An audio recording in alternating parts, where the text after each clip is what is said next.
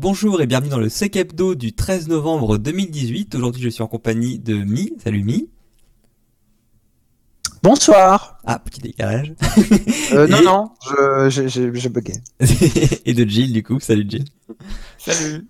Et euh, Loïs a un petit contretemps de dernière minute. Du coup, bah, il a invoqué la carte Aquaponey et il nous rejoindra la semaine prochaine, a priori. Aujourd'hui, du coup, au programme, on va avoir euh, un exposé de Mi sur euh, Paricall, à savoir euh, le, le, le fail euh, de, du Macron Cy- Cyber Pact, comme il est nommé dans certains articles. C'est pas un fail en soi. hein. Bah justement, on va pouvoir en développer ça par la suite. On va en discuter. Euh, Jill nous fera un retour sur les Black Alps euh, 2018, 18, 19 Oui, oui, 18, c'est bien l'année actuelle, en effet. D'accord, t'as eu un petit problème dans les Trello. Euh, ensuite, on parlera du credential stuffing et de manière un peu plus large de finalement euh, de, dans euh, euh, à qui la faute entre finalement euh, l'utilisateur et euh, l'entreprise qui met en place les mesures de sécurité. Euh, on aura un petit passage sur les réponses de la Russie sur le DMC Court Claim des US. Euh, on parlera également de la nouvelle application Kiku Cloudflare sur euh, Android et iPhone. Qu'est-ce que ça fait et qu'est-ce qu'elle ne fait pas surtout. C'est Euh, pas un VPN, du coup, c'est trop peur. Oh, le spoiler Attention, j'en parlerai un peu en détail, encore une Oh fois. là là Et enfin, découverte de la semaine, si on a le temps. Euh, sur ce, il est temps d'ouvrir le comptoir. C'est parti. Bonsoir.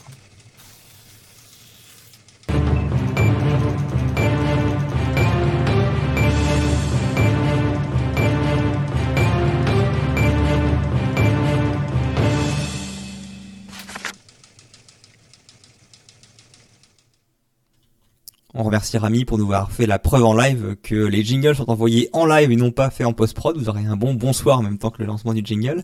C'est parfait. Ça fait longtemps qu'on l'avait pas fait, donc euh, temps. Bah, du coup, je te laisse la main. Euh, à toi l'honneur pour Paris Call. Ah, direct, d'accord. Ah bah ouais, Ah oui, mais il n'y avait pas d'ordre en fait. Du coup, c'est pour ça que je me suis dit, bah non. tu rigoles, j'ai- tout hein. fait proprement. euh, T'es juste pas à jour. Ah oui, ça, ça s'est pas actualisé, effectivement. Allez hop, chop. F5. Mais il y avait Loïs. Ah oui, mais il est pas là. Non mais Loïs, il est pas là. Effectivement. Oui, bah oui.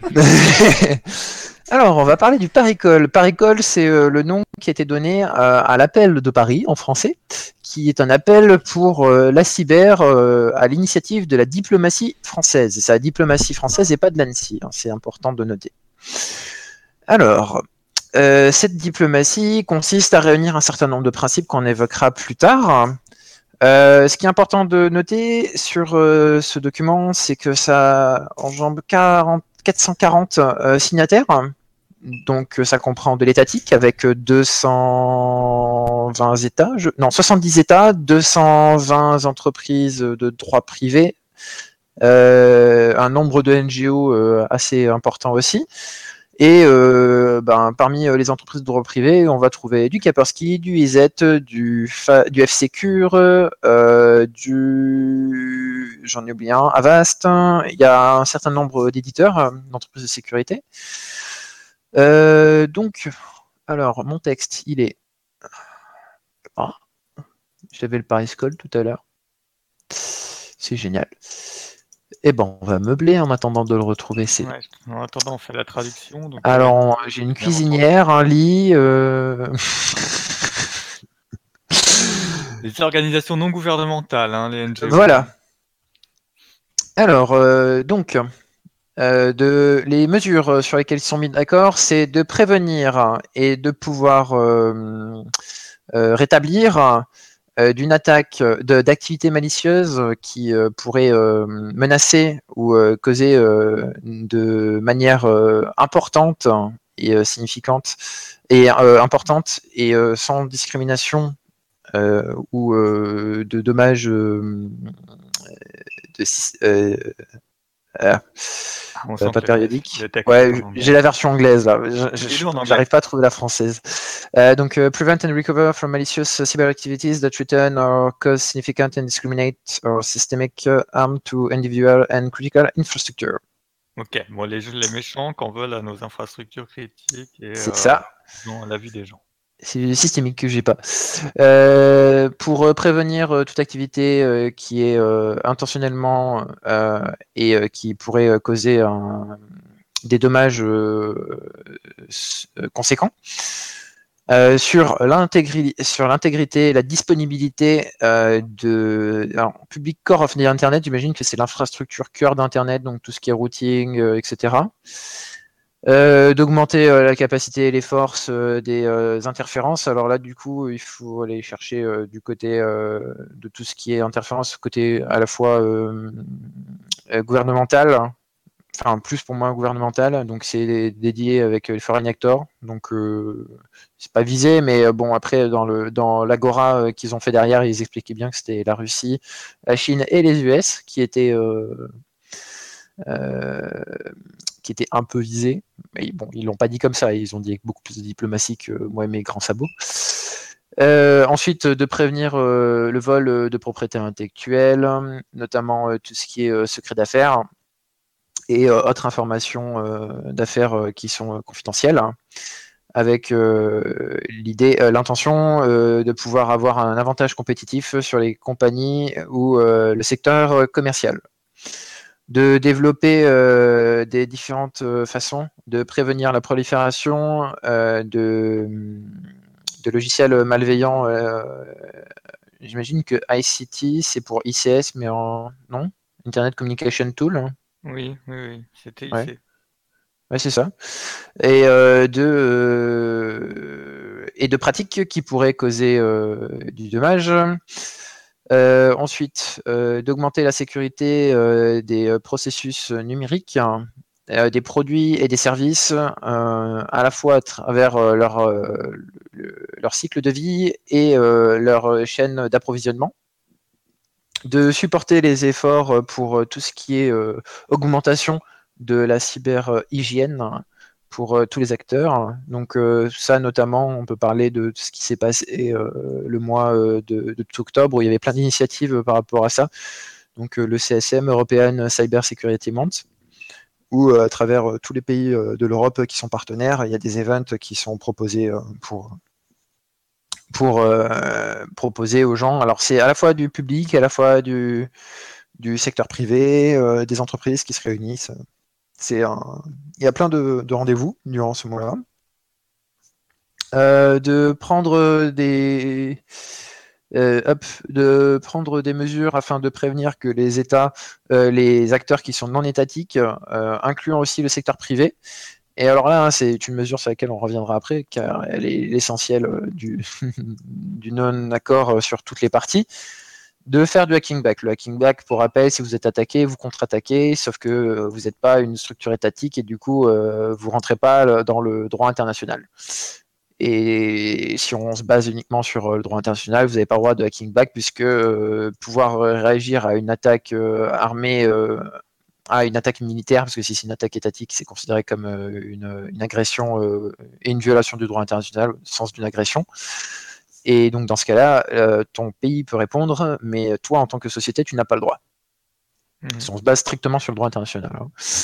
et donc interdire les acteurs non étatiques de pouvoir hacking back à la fin de, à leur but euh, premier, donc euh, si tu te défends contre une attaque qui, était, euh, qui est envers toi, ou aussi contre les non-state, contre d'autres acteurs non étatiques. Et donc là, c'est proposer tes services pour s'il y a une société A qui se fait attaquer par une société B, toi tu es une société C, bah, la société A, elle te mandate pour attaquer la société B. La société B. On fera un graphique si a besoin. et de promouvoir l'acceptation et les implémentations euh, de normes internationales euh, d'actes euh, alors de comportements responsables et qui permettent la construction de la confiance dans le cyberespace. en, gros, ils ont posé toutes les thématiques dont ils discutent depuis quoi 3-4 ans Plus. Forums diplomatiques internationaux. Quoi. Ah bah plus, hein, euh, premier manuel de Tallinn. Hein. Euh, si, on, si, on, prend la doctrine du côté de l'OTAN, que je connais plutôt bien, euh, sur ça. donc ça s'est déroulé juste après les événements du 11 novembre. Hein. donc c'était du 11 au 13 l'IGF, si je ne dis pas de bêtises, ou ça a même commencé le 10. J'ai un doute. Donc IGF, c'est Internet Governance Forum. hop. Paris. Euh, J'avais la date en plus hier. C'est dommage, je l'ai perdu. L'important, c'est que c'était à la fin de la tournée euh, sur euh, l'anniversaire de la fin de la guerre. C'est ça. C'était du 12 au 14 novembre qu'on pouvait regarder en ligne et du 10 au 13 effectivement du 12 au 14 novembre, euh, l'Internet Express. Pourtant, il y avait des trucs le 10 et le 11. Et c'était à l'UNESCO, hein, toujours. Euh, en fait, euh, pour moi, euh, si j'ai bien compris la suite, ça serait la, deuxième étape où il s'était donné rendez-vous en fait en avril 2017, le, du 4 au 6, je crois. et ça correspondait à l'époque à l'initiative je suis je suis internet ou quelque chose comme ça. Euh, ça je peux le retrouver.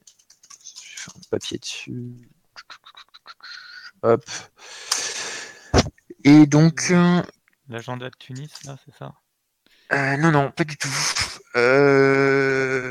Hop euh, c'est la seconde, enfin c'est euh, la suite de la conférence SecNumConf hein, qui s'était tenue euh, au mois d'avril 2017 et qui s'appelait Construire la paix et la sécurité internationale de la société numérique, où il y avait eu un retour entre autres du manuel de Tallinn. hop.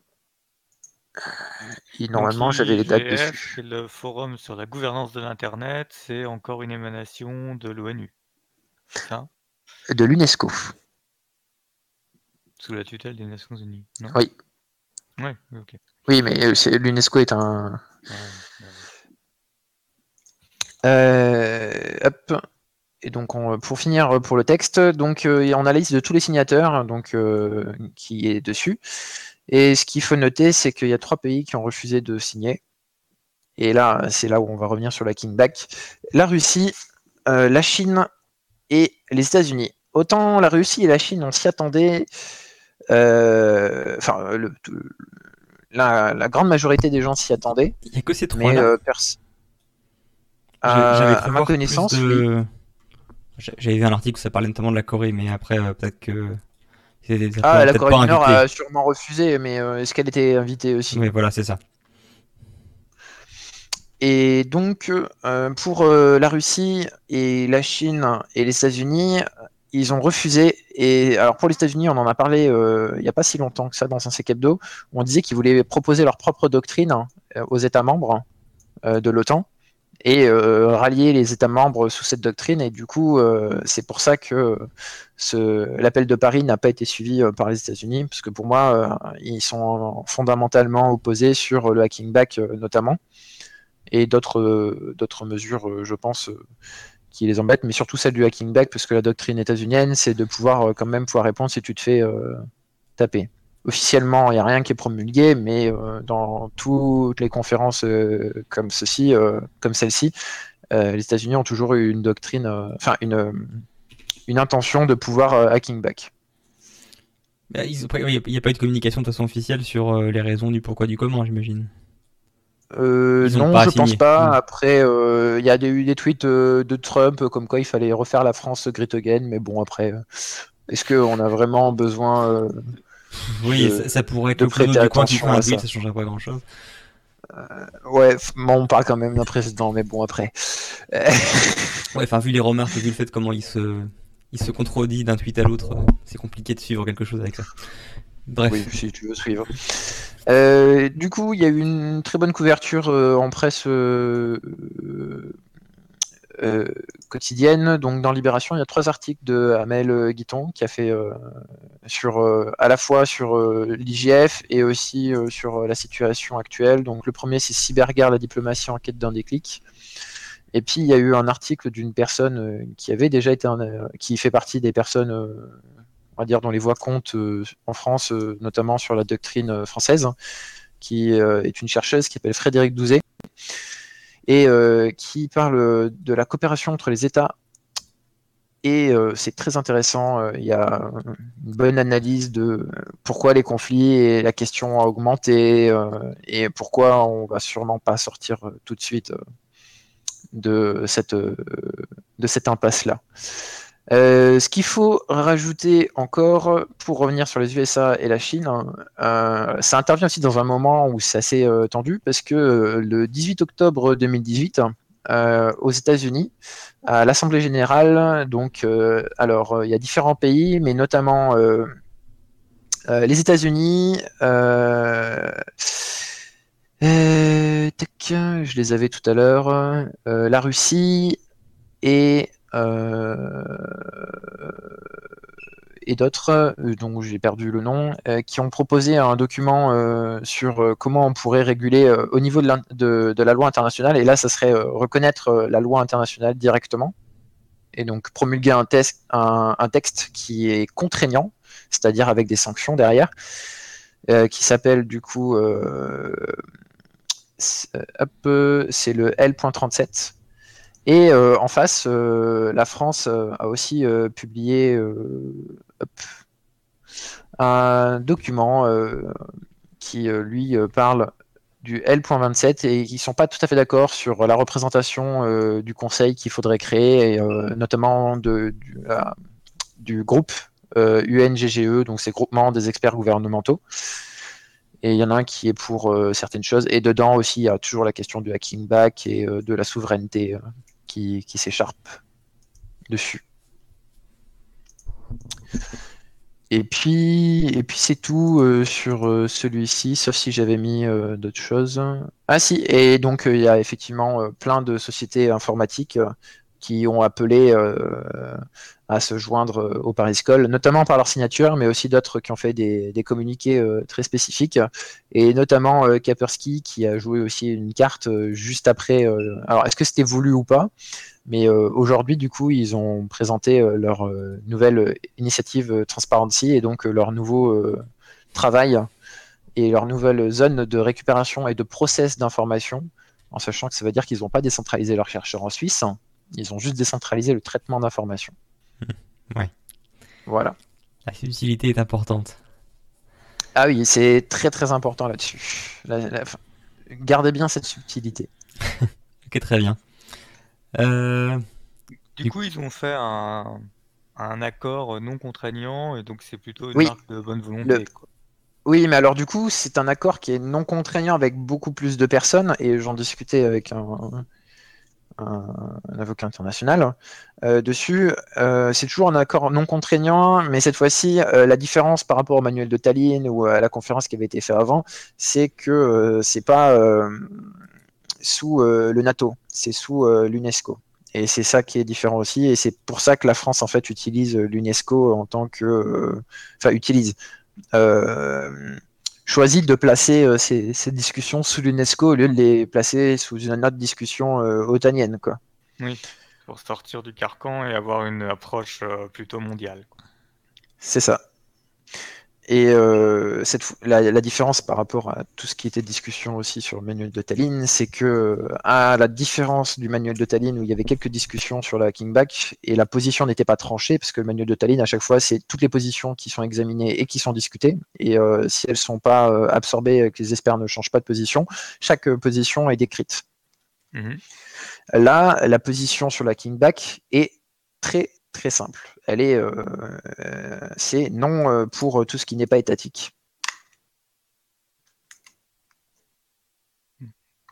Bon, au moins c'est clair. Après, c'est la position de la France depuis un certain temps, donc. Oui. Laissez-nous faire la guerre. euh... Voilà, c'est ça. Ouais, c'est en même temps, c'est pas déconnant parce que euh, ça évite que, les milices partent en guerre les unes contre les autres et que euh, par effet de bord, t'as les systèmes bancaires qui s'effondrent et que par effet de bord, euh, il y a tout le reste qui s'effondre. Hein. Ouais, mais est-ce que tu y crois vraiment? Parce que ceux qui vont lancer les attaques, c'est les espions, hein. Et les espions, le droit international, bah, c'est s'ils se font prendre que le pays aura un problème, hein. Ouais, mais après, aujourd'hui, en même temps, l'armée sous-traite aussi à beaucoup d'entreprises, dans beaucoup de pays. Euh, tu regardes notamment en Angleterre, euh, c'est des opérations étatiques, mais euh, sous-traitées à des entreprises. Mais du coup, ça devient étatique. Après, c'est déclaré ou pas déclaré, mais.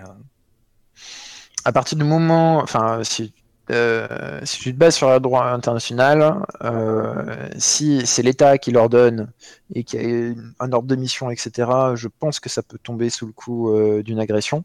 Par contre, si c'est la société qui les fait un peu à la russe où ils demandent à une autre société et, c'est un peu shady et t'as pas trop le moyen de pouvoir remonter et d'avoir une certitude, euh, bah, dans ce cas-là, tu vas pouvoir. Euh, enfin, c'est ce qu'ils disent, le, le deniability euh, concept, c'est que plus tu peux dire qu'il n'y a pas de preuve contre toi et qu'on n'est pas 100% sûr, plus tu peux faire de choses, entre guillemets.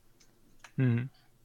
Après, ça reste que c'est de la diplomatie et que du coup, s'ils ont besoin de, vraiment faire une attribution, il euh, faut se dire que l'attribution euh, euh, publique, comme pourraient faire les États-Unis, etc., c'est une attribution qui n'est pas que basée que sur de la technique, c'est aussi une attribution qui est basée à la fois sur du renseignement humain, d'autres sources de renseignement. Pour prendre l'exemple de la France, hein, il y a d'autres organismes de renseignement autres que du, pur technique. Et enfin, il y a aussi euh, du politique. Ça veut dire que c'est un choix aussi d'attribuer politiquement. Donc il y a plein de, il y a au moins trois compétences euh, qui se rejoignent pour faire une attribution politique. Ouais. Hmm.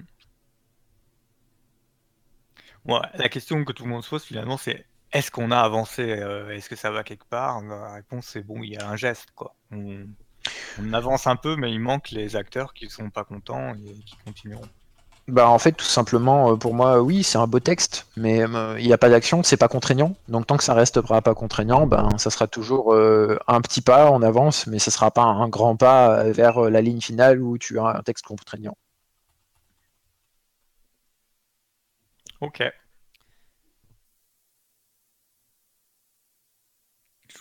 Très bien. Du coup on enchaîne sur la Bacalps. Euh, je te laisse plutôt euh, passer ton article Credential Stuffing. Ça marche. Bah, apparemment, j'ai un son un petit peu euh, caverneux. Je suis désolé, je vois pas trop d'où ça vient. Sur Discord, c'est pas ta voix. voilà, c'est juste, je suis né avec, faut que je, faut que je vive avec. Bref, du coup, je vais essayer de continuer comme ça. J'essaierai de voir si je peux régler pendant un autre, autre contenu. Donc du coup, hop, je passe sur un article. Donc le credential stuffing. Alors pour être, pour être franc, c'est donc le credential stuffing, on rappelle, hein, c'est une attaque, euh, entre guillemets une attaque, dont le principe euh, consiste à tenter de réutiliser des euh, combinaisons utilisateurs mots de passe qui ont leaké auprès d'un service sur un autre service en misant sur le fait que la personne utilise le même mot de passe partout, ce qui est extrêmement courant. puis après, ça peut être étendu à l'utilisation de combolistes de manière générale, où les gens essaient des combinaisons de mots de passe déjà leakés, même si c'est pas la même personne derrière, bref. Voilà, c'est une attaque qui est de plus en plus euh, en vogue en ce moment. Et il y a eu une énième euh, occurrence de ça récemment où en fait donc euh, la banque HSBC a déclaré une fuite d'informations suite justement à ce qui est soupçonné d'être du credential stuffing où de très nombreux comptes justement de, de cette banque du coup ont été accédés. On parle de 14 000 clients qui ont été potentiellement affectés. Du coup, forcément, les données personnelles liées à ces personnes, euh, les données bancaires également, euh, auraient fuité. Et euh, bon, c'est un leak parmi tant d'autres. Hein. Des leaks comme ça, on en voit au moins un par semaine depuis depuis quelques temps. Donc rien de très choquant là-dedans. Ce qui est intéressant, c'est les prises de position qu'il y a eu par la suite. On a eu notamment un article fait par Troy Hunt, hein, pour rappel, hein, c'est celui qui est derrière notamment Have I Been Pwned, qui est le, le service en ligne gratuit sur lequel vous pouvez vous inscrire avec votre mail. Et si jamais il y a un leak, euh, nouveau auquel lui il a accès, qui contient votre mail, vous serez prévenu et du coup vous êtes fortement encouragé à changer votre mot de passe. Euh, mais euh, ce qui est intéressant, c'est que là, du coup, il a pris position d'abord sur Twitter, puis vu qu'il y a eu pas mal de, de retours de flamme sur sa prise de position, il en a fait un article pour essayer de se justifier, puis une vidéo derrière que d'ailleurs j'ai pas vu, euh, où en gros, il explique son point de vue. Pour lui, en fait, ça c'est pas des hacks, c'est finalement euh, juste euh, des, utilisateurs sont responsables, ils ont utilisé un mot de passe de merde ou un mot, ou un mot de passe euh, sur 10 services différents, ils n'ont pas pris leur responsabilité euh, en mettant un mot de passe unique par service, et donc en gros ils ont eu ce qu'ils méritent. Je, je limite, enfin je, je, résume, je force un peu le trait, mais on, est à peu près dans ces eaux-là. Hein. Euh, et du coup, il y a eu pas mal de gens qui ont répondu. Alors il y a bien sûr des gens qui sont d'accord avec lui, qui considèrent que de toute façon, si les gens mettaient des meilleurs mots de passe, ça se passerait pas. Et d'autres qui ont dit que c'était absolument scandaleux, qui faisaient ce qu'on appelait du victim blaming, en gros, qui reprochait aux victimes d'avoir été justement victimes de, ce qui est arrivé. Et euh, certains après ont fait des rapprochements un peu douteux sur euh, le, les, choses comme euh, du slut shaming ou de bêtises ou tout ce qui est reproché par exemple aux, aux, femmes victimes de violences sexuelles qu'elles l'ont bien cherché. Alors que bon, c'est encore une fois c'est c'est franchement tirer son l'argument un peu trop loin. donc il s'en est bien sûr défendu en disant que pour lui ça n'avait absolument rien à voir à part être une analogie crasse et que pour lui c'est juste qu'effectivement il y a un moment où il y a, des limites à ce qu'une entreprise peut faire pour protéger ses utilisateurs d'eux-mêmes. Euh, et donc, bah, donc forcément, ça a créé pas mal de levées de boucliers, notamment un autre euh, blogueur relativement euh, connu, euh, Javad, qui a fait également un article explique justement sur son point de vue qui est opposé, à savoir que non, du coup, forcément pour lui, c'est, enfin, c'est absolument le mauvais point de vue que de d'attaquer entre guillemets de, de de critiquer euh, les victimes de ces attaques-là, euh, et que en fait c'est du côté de l'entreprise qu'il y a des choses à faire, et aussi au niveau de la société. Alors, euh, ce qui est pas faux effectivement, c'est que réutiliser le mot passe partout, ça commence à être relativement compris dans les bonnes pratiques que on doit utiliser un mot de passe solide et unique. le fait est que là où je rejoins des, des, personnes comme Javad, c'est que bah, le problème c'est que les gens sont pas forcément au courant de l'impact qu'a le fait de réutiliser un mot de passe. Euh, pour ça, il faudrait que les choses comme le credential stuffing soient un peu plus euh, connues. Euh, l'autre chose, c'est que les solutions qui rendent, qui rendent le, le, fait d'avoir un mot de passe unique et fort pour chaque service supportable, vivable, comme les, les gestionnaires de mots de passe sont encore très très méconnus du grand public. Et donc on peut pas reprocher à des gens de pas avoir une bonne pratique si la bonne pratique, euh, sans connaissance de cet outil-là, est juste insupportable au quotidien. Euh, quand on a euh, des une cinquantaine de comptes, on peut pas avoir un mot de passe unique et fort, différent pour chacun. Euh, alors après, on peut utiliser le, petit calepin comme certains font, effectivement ça marche, mais ça demande un certain effort. Alors que bon voilà, du coup bah, les gens vont aller au, plus rapide et au plus simple. Et encore une fois, il y a très très très souvent c'est un problème d'éducation. Les gens se disent non mais c'est pas grave ce mot de fin que si ce compte-là se fait pirater parce que j'ai rien d'important dessus. Sauf que vu qu'ils utilisent le même mot de passe pour leur compte Gmail à côté, euh, le problème est là. Euh, l'autre point quand même qui a été rappelé, c'est que bah, euh, sur le fait que les entreprises ne peuvent pas faire grand chose, c'est pas vraiment vrai.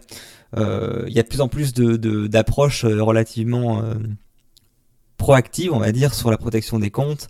se basant notamment justement sur les leaks précédents pour essayer de vérifier que euh, une personne n'a pas été euh, piratée avec une combinaison de mots de passe qui serait similaire si le mot de passe a été leaké en clair. Euh, pour après faire enfin, prévenir proactivement la personne que elle est en danger de credential stuffing et de la forcer à changer son mot de passe. Euh, et après, potentiellement, également, généralement, quand ce genre d'attaque arrive, pour avoir vu ça côté défense, généralement, ils font pas trois tentatives. C'est généralement des milliers d'essais qui sont faits, sur différents comptes, certes, mais des milliers de tentatives quand même généralement, si tu as un tant soit peu de monitoring, tu le vois.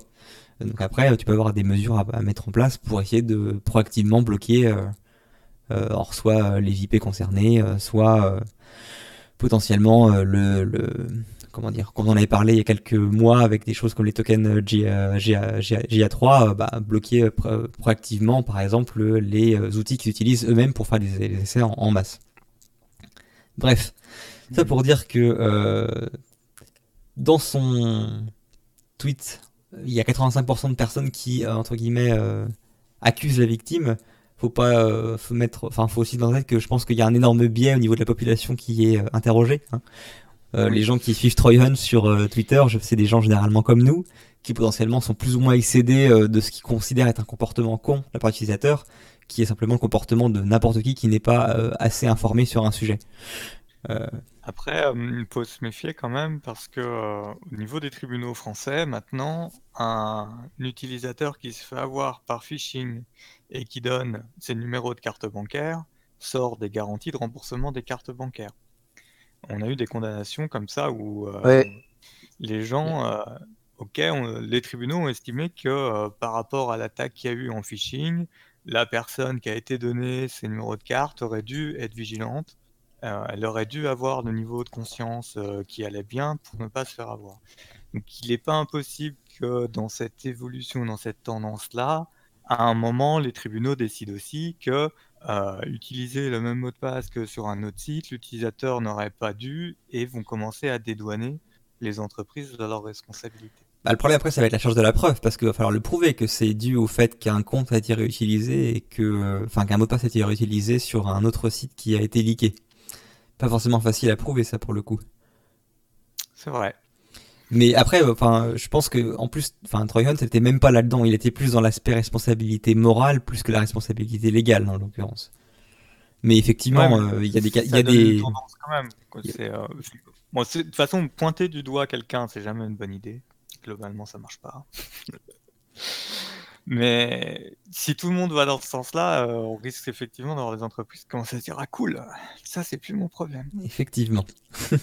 et du coup, je tombais sur un article qui parlait pas de crash of stuffing, mais qui parlait de phishing et qui rappelait également que les outils d'entraînement contre le phishing euh, type euh, Swordfish, comme on avait vu la dernière fois, grâce à Mi, ça reste des outils, ça reste des moyens d'éducation, c'est pas une solution contre le phishing.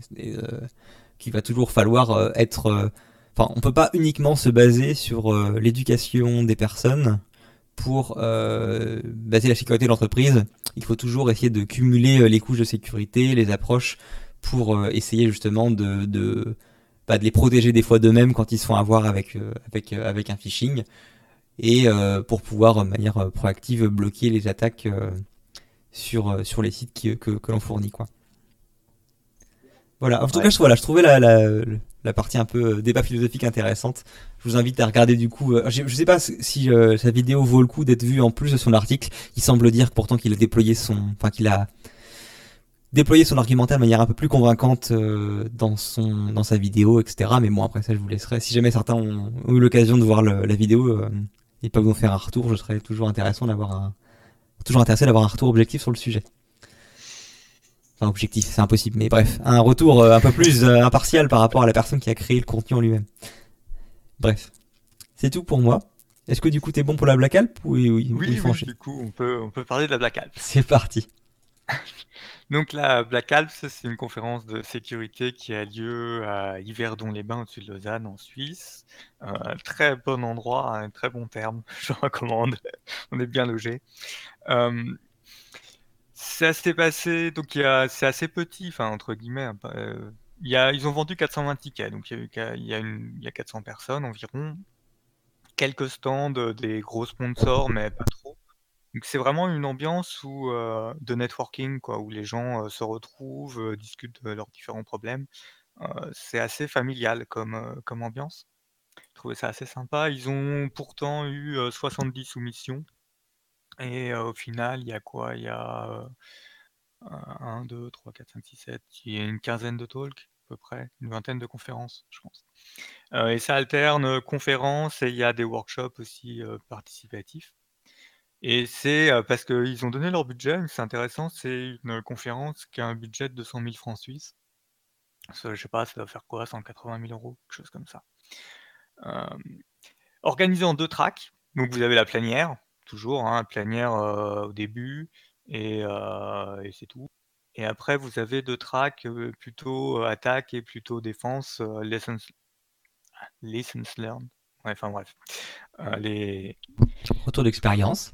Retour d'expérience. voilà, en français. Je me disais, quelle est la traduction française On a du mal ce soir avec les traductions françaises.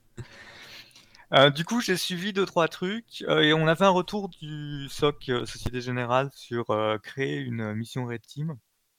Qu'est-ce que c'est Quelles sont les différentes étapes Qu'est-ce qui est important vis-à-vis du board de voir qu'une fois que vous avez vos trophées, que ça a été capturé, euh, de rappeler que c'est que le début. C'est-à-dire que c'est bien, euh, la Red Team a réussi à rentrer, elle a réussi à avoir ses, tokens, mais après, le plus important, c'est l'apprentissage de la Blue Team. Et euh, le speech était, très intéressant.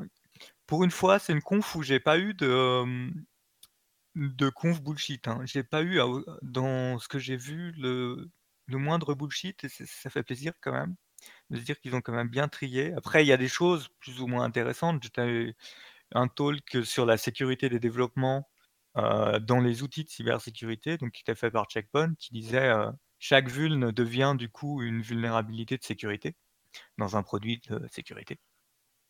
Et comment ils essayaient d'éduquer leurs développeurs pour qu'ils gèrent le cycle de vie de leurs applis. Donc là, j'étais un peu resté sur ma faim parce que je trouvais que c'était un peu court comme, comme discussion, ça rentrait pas assez en profondeur dans, le sujet. mais en même temps, il y avait, j'ai jamais eu de truc où tu rentres dans la conf, tu te dis bon, ok, je repars au bout de 10 minutes, donc deux jours de conf, j'ai raté malheureusement parce que le verdict, c'est que j'ai une gastro qui s'est déclenchée le soir du premier jour. Oh. J'ai raté une partie de ce qui m'intéressait, qui était un atelier sur le recrutement. Je compatis tellement. ah ouais, c'est affreux. Par contre, dans les, dans les autres confs intéressantes, il y avait un, truc sur AWS fait par un consultant qui a passé toutes ses certifs, mais qui n'est pas embauché par AWS, mais qui a été un peu critique sur AWS, qui est pas au niveau de sécurité où on l'attend sur des trucs basiques. Par exemple, il disait si vous montez un cluster Elasticsearch, la première chose que vous faites quand vous faites ça chez vous, c'est que vous chiffrez la communication entre vos nœuds élastiques euh, pour éviter d'avoir euh, bah, que les données soient interceptables. Et, euh, dans AWS, c'est pas le cas. Ils ont mis très longtemps à proposer l'option. L'option est disponible, mais elle n'est pas activée par défaut. Et surtout, ce qui est important, est-ce qu'elle est payante? Il en a pas parlé de prix, donc euh, comme je connais pas WS, je peux pas répondre. Peut-être pas quand même, peut-être pas pour ça. Après, euh, il disait aussi, euh, vous vous attendez à ce que la réplication entre les data centers d'AWS soit sécurisée et chiffrée. Aujourd'hui, il n'y a rien qui l'atteste. Et les connaissants, ce serait peut-être pas le cas. Donc à vous de vous assurer de votre chiffrement aussi sur vos réplications interzones. Donc il y a pas mal de choses où c'est intéressant parce qu'il critique un peu. Bon, après, il vend hein, ses conseils et sa boîte hein, euh, en même temps, son expérience. Euh, ça, c'était pas mal. Il y a eu une presse sur le quantique. Euh, quel est l'impact du quantique sur le chiffrement? Intéressant parce qu'il a réussi à avoir un, deux niveaux de lecture, un niveau pour, enfin, d'audition, un niveau pour ceux qui connaissent le quantique et un niveau pour ceux comme moi qui connaissent pas le quantique. Du coup, j'ai pas tout compris de ce qu'il a dit, mais globalement, ils arrivent à rejouer par des fonctions inversables certains algorithmes de chiffrement et certaines parties d'AES. Et une fois que tu as réussi à décomposer ton algorithme dans une sorte de partition musique, tu arrives à, refaire passer tous les états qui vont bien pour, pour ton chiffrement, tu peux aller dans l'autre sens. Donc sur le chiffrement réversible, il dit tout est cassé. Euh, la seule chose, c'est qu'en doublant les clés, on a un principe physique qui nous dit que si on double la taille des clés, on sera protégé sur le chiffrement symétrique euh, du quantique. Par contre, sur l'asymétrique, ce qu'il dit, c'est euh, globalement, on sait que c'est cassé, mais on n'a pas encore réussi à le prouver. Et on ne sait surtout pas, est-ce qu'on aura quelque chose qui nous protégera du, cassage de clés asymétriques par les techniques quantiques. Et c'est un peu inquiétant quand on sait tout ce qui repose aujourd'hui sur, le chiffrement asymétrique, de se dire que euh, ils estiment qu'aujourd'hui le chiffrement asymétrique, il bah, faut penser à autre chose, il faut trouver autre chose. Ça laisse présager quelques problèmes à l'avenir. Donc ça, très intéressant. normalement, les talks, la plupart des talks devraient être mis en ligne, mais pour l'instant, je ne les ai pas trouvés. Ah oui, c'est ce que j'allais te demander en fait, parce que j'ai pas trouvé de lien vers les vidéos sur le. Ouais, pour l'instant, ça y est pas. Par contre, c'était tout filmé. Quand il y avait un problème avec la prise de son, il y avait un ingé son qui criait. Donc, euh, normalement, les prises devraient être correctes. Faut peut-être faut le temps qu'il les, euh, les mette. D'accord, en tout cas, l'intention est là. Il compte mettre en ligne les vidéos par la suite. Ouais, ça devrait arriver. Après, peut-être qu'il y aura des, des, des, confs où la personne a explicitement demandé, demandé ce que ce soit pas diffusé. Il y a, y, a, y a, des confs non filmés, mais il y en a euh, très peu. Est-ce que c'était les intéressantes ou euh, non, il y en a une où j'ai pas été très clairement et les retours que j'ai eu c'est non, non, en fait, c'était pas intéressant. D'accord, bon. Et, euh, et, une autre, mais je sais pas la, je sais pas laquelle c'est. Euh. Parce que je t'avoue qu'en voyant le, planning, il y en a un paquet qui m'intéresse. Je pense que les workshops sont pas filmés par contre, c'est un peu ce qui m'inquiète. je pense que les, les workshops sont pas filmés, mais on verra. D'accord. Allez, je me permets encore deux petits sujets. Euh, il y avait le premier jour un talk sur la sécurité dans la santé. Et celui-là, il est filmé. Et celui-là, je vous le recommande dès qu'il sortira, on mettra le lien. Euh, il y a une intro du DSI bon, qui explique un peu comment c'est l'hôpital, la misère que c'est à gérer, etc. Bon, c'est pas très intéressant. Euh, après, il y a la deuxième partie qui est comment ils ont sécurisé une pompe pour les diabétiques, une pompe à insuline connectée sur smartphone avec la protection au niveau du smartphone en conteneurisant l'application et puis après en mettant une double SIM pour que seul le téléphone qui a la SIM puisse parler avec la pompe.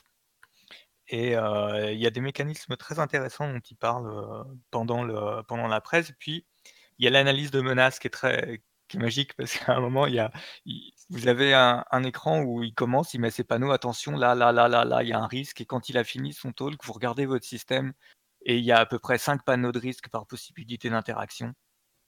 Et il dit, bon, bah voilà, de là, il faut trouver quelques moyens de réduire certains de ces risques. on voit à quel point c'est compliqué hein, de gérer la sécurité des implants de, tous ces systèmes euh, de santé. Euh, d'autant qu'il y a des, fois, il y a des choses euh, intéressantes. Ils disent en même temps, vous avez deux pompes dans la même salle, il faut vous assurer que vous programmez la bonne. Sinon, vous tuez le patient. c'est dommage. Donc il y a, voilà, il y, a, pas mal de choses qui, sont dans cette presse intéressantes. Puis après, il y a un troisième aspect sur l'aspect euh, réglementaire qui dit globalement la réglementation est là, il faudrait juste que les autorités nationales s'en emparent et fassent des contrôles. et à ce moment-là, on aurait, il aurait plus personne. On aurait une amélioration du marché. Et ne pas oublier que tout ça, ça sauve des vies. Et donc, euh, il faut équilibrer. Euh, voilà, il ne faut pas trop freiner l'innovation non plus. Donc, euh, ouais, un talk intéressant. Une conf globalement intéressante, à part que je tombais malade, mais, mais sinon, vraiment, vraiment sympa. Un peu, pour ceux qui sont plus techniques, il y a des confs plus techniques auxquelles j'ai pas vraiment été. J'en ai fait juste en Java. Il vous rappelle que si vous utilisez JKS pour stocker vos secrets, n'oubliez pas de changer les algos qui servent à protéger les clés, sinon bah, votre, votre, euh, donc, votre repo JKS, donc l'endroit où vous stockez vos clés privées, n'est pas vraiment protégé. Mais du coup, tu considères plus pour euh, la partie défense, partie attaque, les deux, les deux se valaient totalement euh Parce que c'est vrai que généralement, ben, la majorité des conférences. Oui, pardon. J'ai fait la track défense. Donc je peux pas dire est-ce que c'est fantastique sur la track attaque. Ce que j'ai l'impression sur la track attack, c'est que c'est pas vraiment de l'attaque au sens SI. Euh, c'est plutôt des, conférences de pointe sur un truc particulier euh, qui sont intéressantes si tu es électronicien. Parce que euh, j'en ai vu quand même une sur la partie comment utiliser le out-of-band networking, et donc le trafic réseau que le host ne voit pas mais que la carte réseau interprète. Euh, donc il y a des choses assez pointues. Il faut bien lire les descriptions quand le programme est disponible pour voir si ça va vraiment t'intéresser en attaque ou pas. Mais c'est pas de l'attaque au sens euh, je vais trouver des trucs fantastiques pour faire une intrusion dans le SI d'une entreprise. entreprise. D'accord. En tout cas de ce que j'ai vu. Si des gens y ont participé et ne partagent pas mon, mon avis, je serai très heureux de leur donner la parole c'est peut-être un sentiment euh, non partagé, mais j'ai l'impression quand même que les conférences avec des, des tracks, en tout cas un nombre conséquent de, de confs sur la partie Blue Team est en train de sacrément augmenter. Oui. Et je trouve ça quand même super cool. Je savais que il y a quelques années, c'était quasiment que, euh, je n'allais pas dire de la conf pour pentester, mais euh, mais pas loin. C'est-à-dire que c'est vraiment sur, euh, on fait un retour d'expérience sur comment on a pété machin ou euh, un retour sur une telle nouvelle attaque et pas trop sur la côté euh, bah voilà comment on fixe tout ça derrière et donc euh, c'est peut-être parce que justement le marché se développe sur ces sur ces sur ces différents profils là et qu'on a on, a on a on a plus que pas, pas que du pentester à la à l'appel chez les prestataires mais que maintenant on commence à avoir des teams internes pour essayer de sécuriser tout ça en plus du RSSI en tout cas c'est toujours super intéressant à suivre. Et j'ai hâte de voir les vidéos. Bah ouais moi aussi. J'espère que ça va sortir bientôt Ok, très bien. Euh, du coup, est-ce que Myth nous fait le retour sur la réponse de la Russie?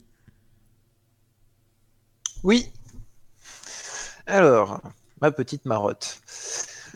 Euh, donc, euh, la Russie, exactement, euh, le secrétaire au ministère des Affaires étrangères russe a envoyé une lettre au gouvernement directement américain en disant à la Cour que les accusations qui avaient été portées contre la Russie et spécifiquement contre des, des militaires du GRU euh, ne sont pas valides car, euh, et là, ils ont exprimé tout leur magnificence en maîtrise du droit international avec un nombre de références qui m'a fait mal à la tête. Euh, donc la première et la plus, la plus drôle, honnêtement, c'est on peut vous hacker parce que vous faites la même chose et la NSA est connue pour être la plus grande au monde à, faire du hacking sauvage comme on, l'a fait à peu près.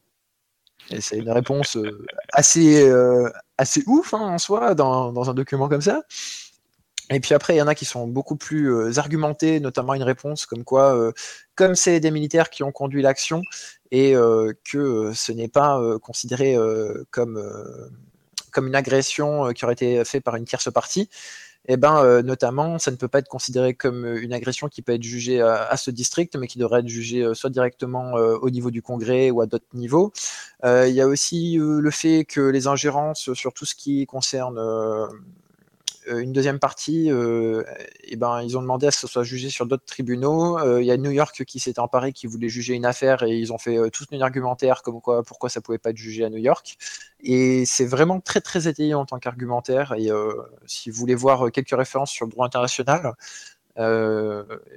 c'est plutôt pas mal, notamment dans tout ce qui est type de cyberattaque.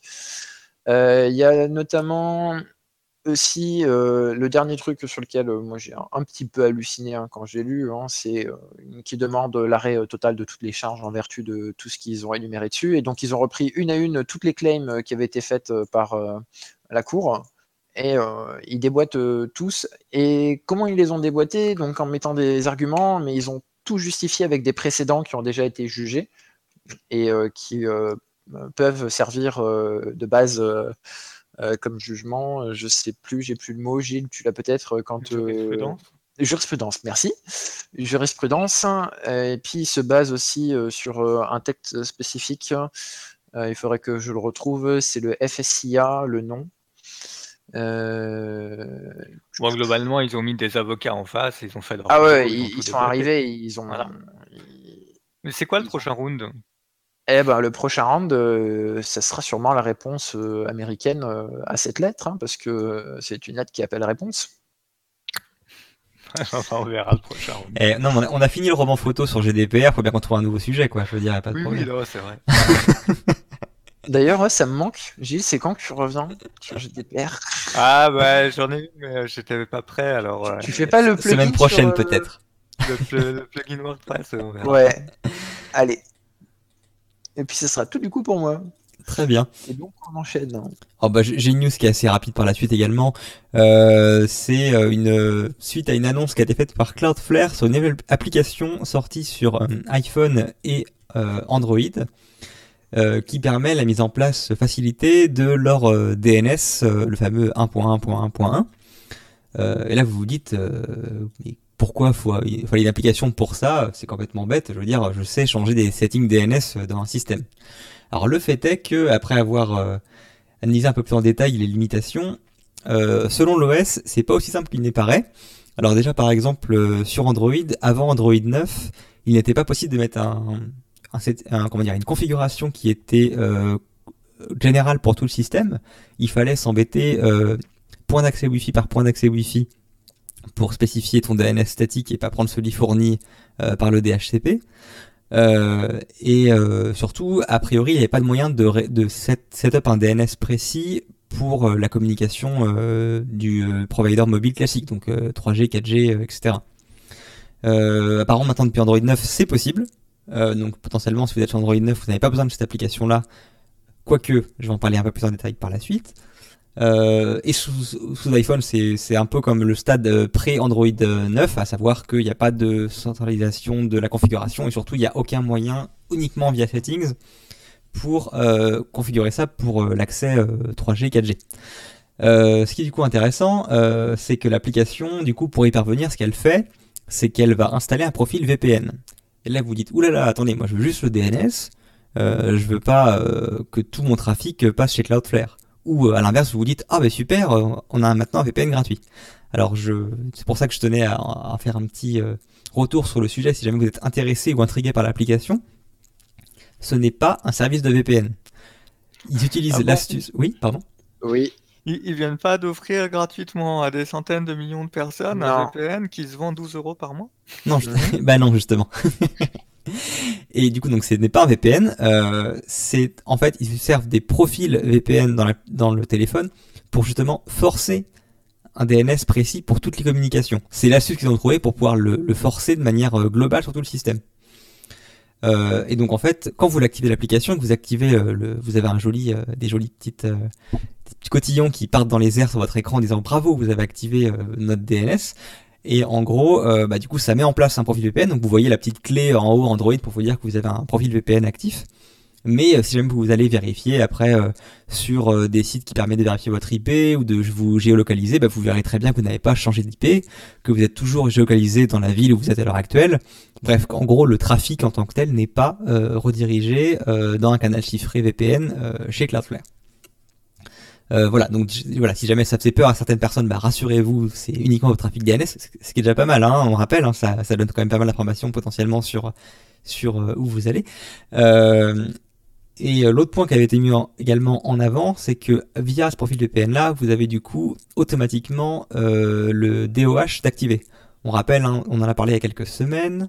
Le DOH c'est DNS over HTTPS. Donc en gros, c'est le fait que euh, maintenant votre flux DNS est euh, dans euh, un flux euh, pour 443 euh, indifférencié d'un flux HTTPS classique, ce qui permet euh, d'obtenir un, entre guillemets une comment dire euh, un respect de la vie privée optimale où euh, il n'est pas possible facilement de finalement bloquer euh, vos, vos Bah, requêtes et de vous forcer. majors, quoi. Bah, voilà. Si tu veux bloquer YouTube, si tu veux bloquer Google, si tu veux bloquer Cloudflare, etc., tu vas vite avoir des problèmes sur ton réseau. hein. Ben voilà, du coup, bah, c'est, ça force la main, entre guillemets, euh, et ça empêche euh, une autorité, euh, quelle qu'elle soit, que ce soit votre entreprise ou, euh, ou euh, votre, euh, votre État ou euh, quel- je ne sais quel organisme privé qui regarde votre trafic, euh, de, bah, du coup, de pouvoir intervenir là-dessus et vous empêcher de le faire. Pour ceux qui euh, sont euh, comme certaines personnes sur Twitter et euh, trouvent que DOH c'est complètement overkill et que DOT c'est mieux, donc DNS over TLS, vous avez l'option dans, l'application pour switcher sur l'un ou l'autre.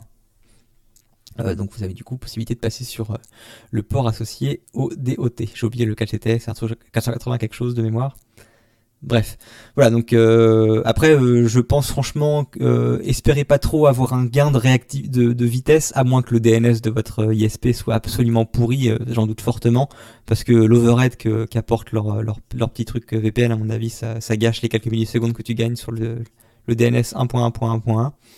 Euh, non, par contre, si jamais vous avez des, des ISP peu scrupuleux, c'est pas très courant en Europe, mais ça l'est très fortement aux US, qui euh, hésitent pas à vous injecter par exemple des pages de pub quand euh, le DNS euh, répond pas. Quand vous essayez d'a- d'atteindre un domaine qui marche pas, vous avez, vous avez leur page pleine de pubs qui vous dit que le, que, que le site n'existe pas. Ou même euh, directement quand euh, ils remplacent des pubs aussi, directement. Même pas forcément uniquement quand ça marche pas. hein. Voilà, ou qui simplement qui veulent simplement revendre votre trafic, hein, parce que sans aller jusqu'à regarder votre trafic détaillé, savoir sur quel site vous allez, c'est déjà vachement intéressant à revendre. Voilà, bah, tout ça euh, pris en compte. Si jamais vous voulez essayer de trouver un moyen de euh, ne pas leur fournir ce genre d'informations sur vous, euh, bah, vous pouvez tester du coup ce nouveau service. Et c'est tout pour celui-là, à moins que vous ayez des questions sur le sur l'application. Pour moi, j'ai j'ai testé sur mon téléphone, donc je l'ai j'ai installé il y a pas longtemps. J'ai regardé un peu ce qu'elle faisait.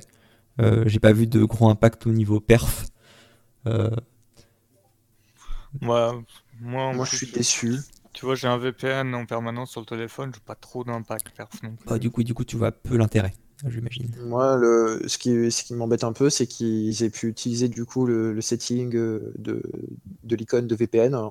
Et ça peut faire penser aux gens qui sont protégés, et en fait, c'est pas ça. Bah oui, et je crois qu'ils ont pas eu le choix en fait, euh, pour le coup. C'est c'est c'est le c'est leur Ouais, moyen de c'est. Mm. leur pas, approche. mais si on dit aux gens que quand ils voient la petite icône, euh, c'est du VPN et qu'ils sont protégés, et qu'après tu leur dis euh, si vous avez du Cloudflare, euh, vous avez VPN, mais c'est pas protégé. Non, mais c'est vrai, c'est vrai que c'est euh, problématique. Euh, c'est enfin même pour moi, tu vois, j'ai dû creuser un peu pour comprendre ce qui se passait réellement parce que j'ai vu au début quand j'ai installé l'application, j'ai vu appuyer sur le bouton, ça m'a dit on veut installer un profil VPN, j'ai fait oulala, là là, attends attends attends. Qu'est-ce qui se passe? On se calme et je vais regarder ce que ça fait réellement. Je me suis un peu renseigné avant. Euh... C'est des Russes. non mais voilà, ça peut, ça peut porter à confusion, ça c'est clair. Il euh, y a pas mal d'ailleurs de gens qui s'en plaignent. Hein. Quand tu regardes les commentaires sur l'application euh, Android, euh, enfin sur le Play Store, c'est ah mais enlever cette, cette icône, j'essaie d'avoir le moins d'icônes possible, ça pollue pour rien. Sauf que voilà, en l'occurrence, je suis quasiment certain qu'ils n'ont pas de moyen de l'enlever. Euh, qu'à la base. Un VPN, t'as forcément une ligne. Oui. Une ligne ou deux, ça dépend le VPN que tu utilises. Ouais, t'as au moins la ligne système Android. Ouais, le VPN activé par avec ton service et après tu as connecté à quelque chose. Puis. Non, puis je veux dire, c'est un, mal pour un bien parce que oui, d'un côté, tu veux également euh, savoir si ton VPN est actif, mais tu veux aussi savoir si un truc a installé un produit VPN auquel t'es pas au courant, quoi. Non, mais moi, euh. la notification, je pense qu'elle est bien. Enfin, la barre, elle est bien. Il n'y a pas de doute. Des fois, à un moment, là, parce qu'on m'a collé un S9 dans les mains, là, donc euh, je découvre la modernité des dernières générations de téléphones. Et euh, à un moment, ça te met euh, votre trafic est peut-être surveillé. Tu vois, tu as des notifs comme ça, tu te dis, mais un utilisateur lambda, à part paniquer, je sais pas ce qu'il va faire. Mais... Ah bah oui, c'est sûr. Tu es, tranquillement euh, en train de surfer, d'un coup, tu as une notif de Samsung qui dit, tiens, je fais du VPN, ce serait bien que vous soyez de manière sécurisée, je vous offre 300 mégas de bande passante. les gens, ils vont... Enfin, ça, ça devient quand même assez complexe à gérer, toutes ces machines. Après, il faut trouver le bon VPN du mauvais VPN. Et ça, c'est toute une histoire de chasse encore. Hmm. Alors après, ce que j'ai, pour finir là-dessus, ce que j'ai pas testé, c'est la possibilité d'avoir ton VPN entre guillemets pour ton trafic et d'avoir euh, leur profil en plus pour euh, forcer le, le leur DNS. Je imagine que ça ne fonctionne pas, mais j'ai pas testé, donc pour le coup, peut-être que je me trompe là-dessus. Je ne euh. testerai pas. Et pour clôturer rapidement, parce qu'on arrive proche de euh, l'heure d'épisode, la découverte de la semaine qui était déjà prévue la semaine dernière, mais qui avait été poussée parce qu'il y avait une autre découverte de la semaine euh, à expliquer, c'est donc une annonce euh, qui date du 30 octobre, qui est de Netflix, qui a mis à jour son application Stethoscope. Alors que moi je ne connaissais pas ou dont je n'avais pas souvenir quand j'ai découvert l'article. Donc c'est une découverte de l'outil en tant que tel. et en gros, donc ils ont maintenant fait une version native de l'application qui était à la base une appli web, Bon, alors native, faut le dire vite, hein, c'est un électron avec du React hein, derrière, donc euh, c'est, disons que ça a une apparence de natif.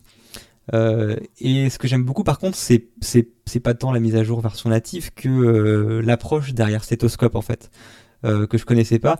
En gros, apparemment, chez Netflix, ils ont une culture qui est relativement, comment dire, pas libertaire, mais en gros, on fait confiance à l'utilisateur. Alors c'est marrant, ça fait un petit rappel par rapport à qui est responsable de, la protection des personnes Est-ce que ce sont eux-mêmes ou est-ce que c'est l'entreprise?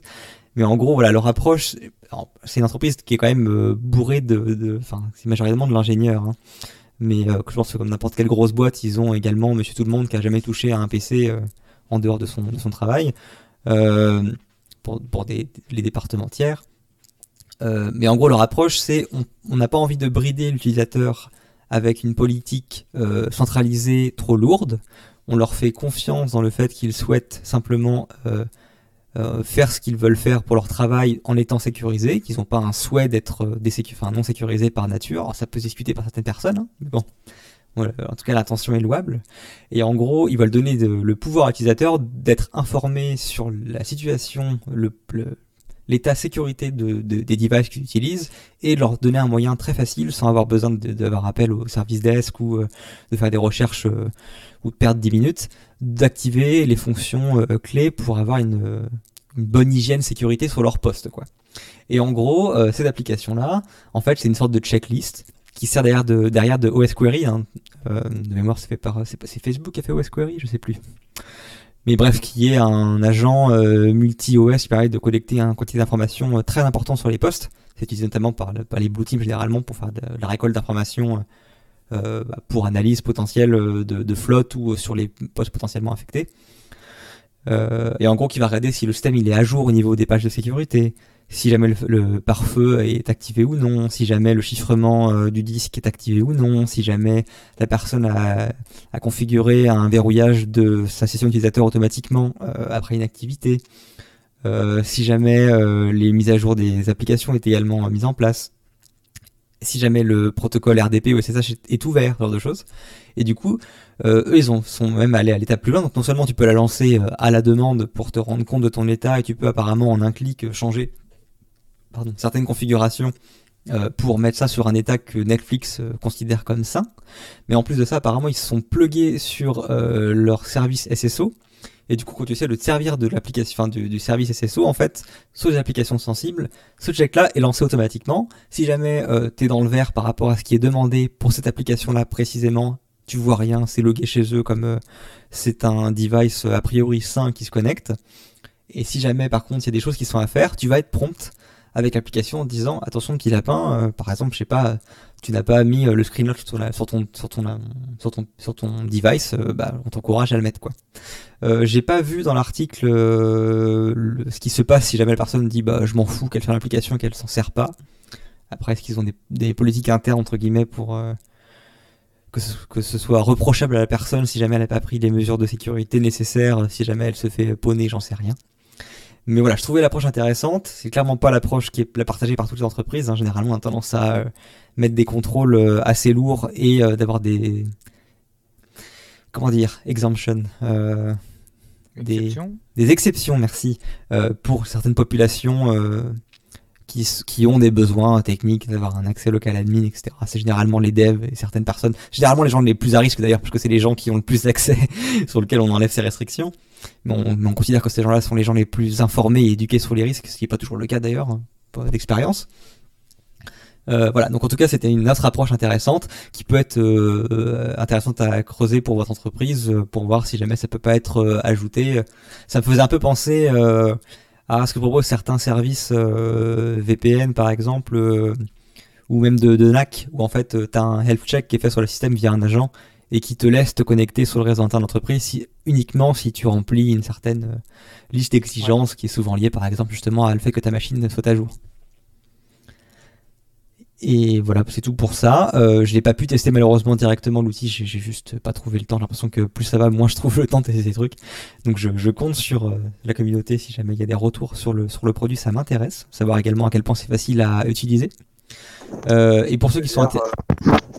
Pardon? Ah, vas-y, continue avec l'outil alors, je croyais que tu avais fini. Oh, je, je finis juste sur un dernier point. Si jamais les gens se demandent si euh, ça marche sur euh, téléphone, en gros si c'est pas uniquement euh, Windows 10 et macOS, mais si ça touche également d'autres devices, euh, pas encore, mais c'est en préparation. Et c'est tout. Ah ouais, donc ça peut remplacer, remplacer le MDM. Ouais, Généralement, c'est le MDM qui porte le compliance check. euh. Exactement. Bah oui, voilà, c'est ça. Euh, bah ADM, enfin le MDM plus euh, sous les flottes Windows euh, simplement euh, tes, tes GPO AD quoi. Euh, c'est voilà, c'est en gros la- l'approche MDM généralement GPO et consorts, bah, c'est l'approche on vous force ces mesures-là parce que c'est pour votre bien. L'approche Netflix, c'est une approche plus soft entre guillemets. On vous recommande fortement de mettre ça en place parce que c'est pour votre bien. Mais visiblement, il n'y a Ouais, pas de, c'est pas forcé quoi. Ouais, mais si c'est pas le cas, t'as pas accès à certaines ressources. Bah c'est là où je, je- suis pas certain. Devant euh, l'appli qui pose les congés, les gens vont avoir un intérêt. Je suis pas certain qu'il te bloque l'accès. Peut-être qu'il te demande de, de step up sur ton authentification. Mais j'ai j'ai- j'ai- j'ai peut-être Ah raté oui, ce point-là, mais j'ai pas l'impression Mhm. que ce soit parce que ça ça rentre pas dans leur justement leur approche de on laisse le choix utilisateur euh. quoi. Hmm. Voilà. D'accord. Et du coup, moi, je vais faire un point. euh, Je... Normalement, il faut que on regarde un petit peu en comptoir euh, derrière le comptoir, mais une personne a répondu à l'appel qu'on a lancé la semaine dernière avec euh, une bonne information. Et donc, euh, normalement, si tout va bien et qu'on a le temps de travailler avec lui, un article devrait être publié cette semaine. Super. Attention. J'avais pas vu et j'en suis très content. Voilà. Euh, on peut ajouter qu'il faut patcher euh, parce que la- le patch Tuesday vient de sortir. Et donc, euh, il patch enfin la LPC Elevation of Privilege Vulnerability qui avait été disclosed sur Twitter euh, par euh, Sandbox Escaper. Donc euh, ceux qui veulent bêta test le patch, Allez-y. vous nous raconterez. Bref, je pense qu'on a Ou attendez deux semaines. peut-être pas deux semaines, mais Ou deux mois. Ou deux mois, il y en a. un. Mais des fois, euh, 24 heures, ça peut être salvateur. hein. Euh, bref, euh, je pense qu'on a fait le tour. Tout à fait. Bah oui. Du coup, il va être temps de fermer le comptoir. Euh, a priori, rendez-vous euh, à la semaine prochaine. À plus tard. À plus. Au revoir.